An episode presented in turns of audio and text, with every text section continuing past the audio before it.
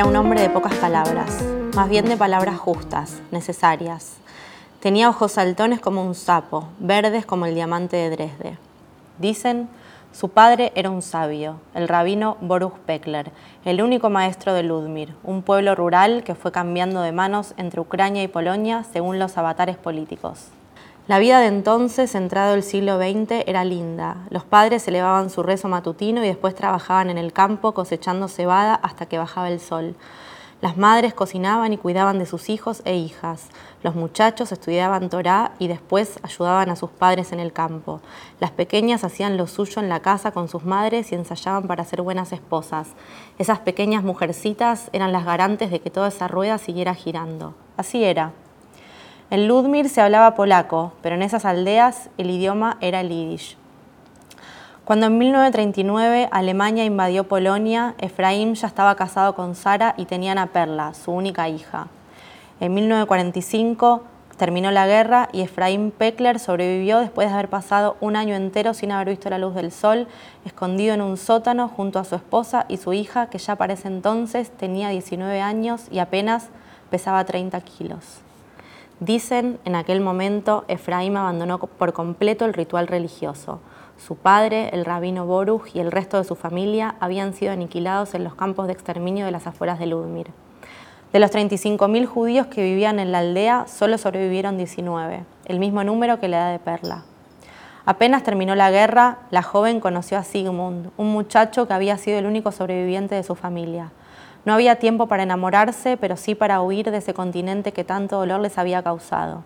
Y para eso, Sigmund y Perla se tuvieron que casar y emprendieron, junto a Efraín y Sara, un periplo en barco que primero pasó por Francia y luego por Brasil hasta llegar a la Argentina. Cuando los Peckler llegaron al país en 1948, comenzaron una vida atea, casi hereje. Efraín no colocó una mesuzá en la puerta de su casa, el pequeño pergamino que indica que allí vive un judío. No volvió a encender las velas de Shabbat, el momento sagrado de la semana, ni volvió a ayunar en Yom Kippur, el día del perdón. Seguía hablando, eso sí, yiddish, y aprendía poco a poco las palabras en español. Su casa quedaba en la calle Ascoinaga. Para dormir se ponía un pijame y para darle brillo y protección al piso usaban cira suiza, cera suiza. Dos años después de haberse instalado en suelo criollo, Perla dio a luz a su primera nieta, Silvia. Dicen, Efraín Peckler desempolvó su talit, el manto de oración que había pertenecido a su padre, el gran rabino de Ludmir. Se envolvió en él y repitió las palabras justas, las necesarias. Escucha, oh Israel, el Señor es nuestro Dios, el Señor es uno solo. En ese instante, Efraín Peckler volvió a creer en el milagro de la vida. Cuatro años después, nacía su segundo nieto, Gabriel. Al igual que su bisabuelo Boruch, también se convirtió en rabino. Gabriel es mi papá. Nunca supe por qué mi papá quiso ser rabino. Nunca se me ocurrió preguntarle eso. Es raro, porque soy periodista y básicamente me dedico a investigar, pero en esto nunca indagué. Es difícil hablar con mi papá sobre su vida, sus memorias antes de conocer a mi mamá, su infancia, sus padres, sus abuelos. Es un hermetismo extraño, una especie de misterio digno de una novela de Agatha Christie. De todas maneras, sé que no hay nada oculto ni oscuro, pero ni él quiere hablar del tema y evidentemente yo tampoco insistí lo suficiente. Y así lo dejamos ser. Es bueno y malo a la vez. Es malo porque definitivamente hay un tabú, no soy estúpida. Pero es bueno porque eso me permite armar mi propia fantasía o, por qué no, mi propia literatura. Entonces, escribo. Mi papá no se llama Gabriel, pero en esta historia se va a llamar así. Es más fácil porque puedo despersonalizarlo, imaginar cosas sobre su vida, como que tuvo un bisabuelo rabino, algo que en la vida real es mentira. Pero ¿no es hermoso imaginar que sí lo fue? ¿No son hermosas las historias circulares? A mí me encantan y por eso la inventé. Por lo dicho, no intenten descubrir la verdad en estas páginas. Como dice Gabriel García Márquez en una entrevista que anda por ahí, la realidad de la novela no es la realidad de la vida, sino una realidad diferente.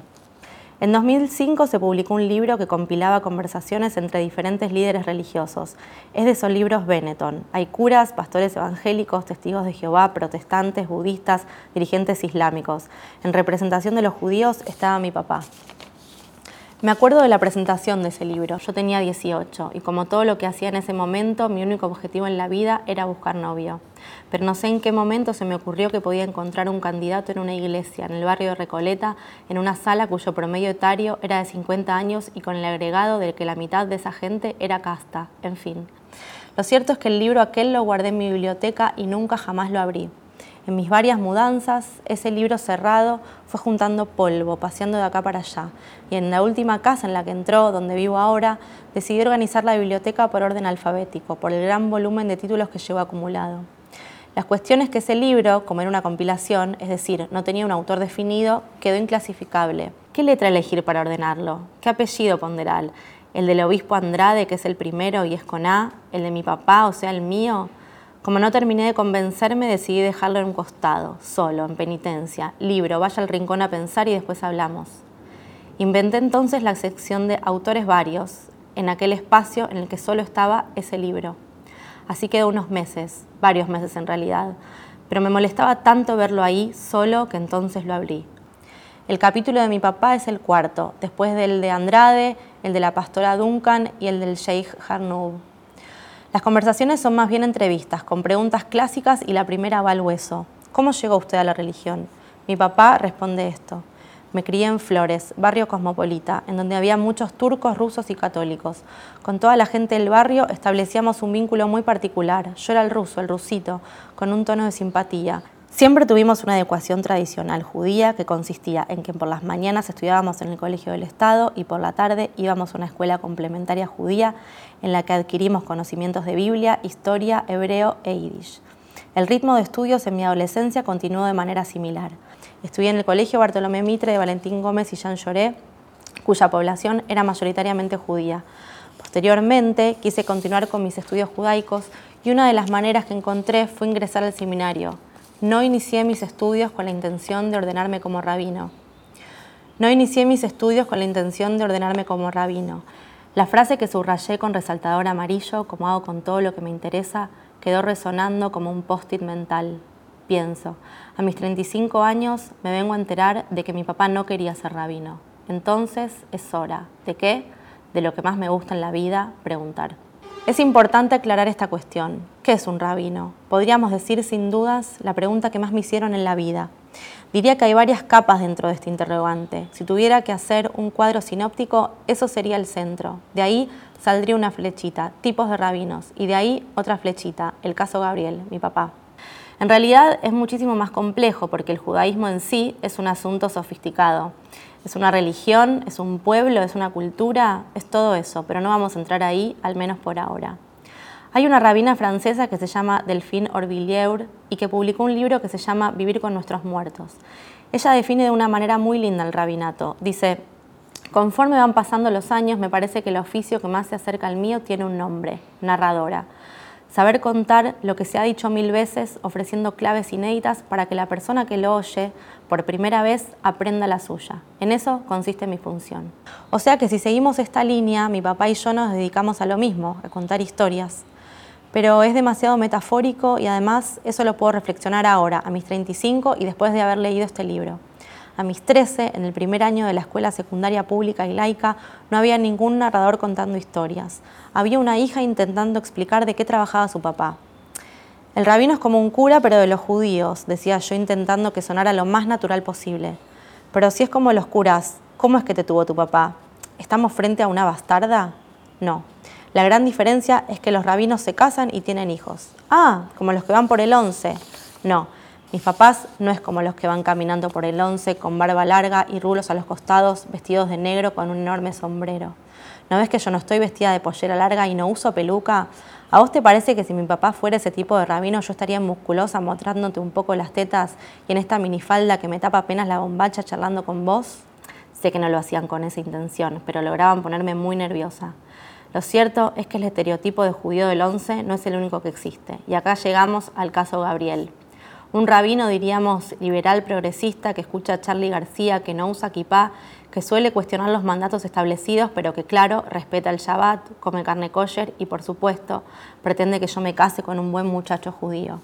¿Y qué hace un rabino? Era la pregunta que venía después. Y acá otro discursito que perfeccioné con los años. Es una especie de guía espiritual, maestro, psicólogo y hasta a veces médico es el que está en los hitos clave de una persona judía como el nacimiento, no es el que corta pitos, esto también tengo que aclararlo siempre, el que oficia en el bar mitzvah, cuando un niño pasa a ser adulto para el pueblo judío, el que casa a las personas y también el que los acompaña en el entierro. Todo esto tengo que explicar siempre. Igual nadie entiende un carajo. Ser rabino no es un trabajo de 9 a 18. Uno no se saca el traje y lo deja colgado en la percha hasta el día siguiente. No hay horarios para la muerte, ni para las angustias, ni para los enfermos, ni para las alegrías. El rabino tiene que estar ahí siempre. No hay sábados para ir a pasear ni para hacer tenis en el club. Los sábados se va a rezar y los domingos a enterrar.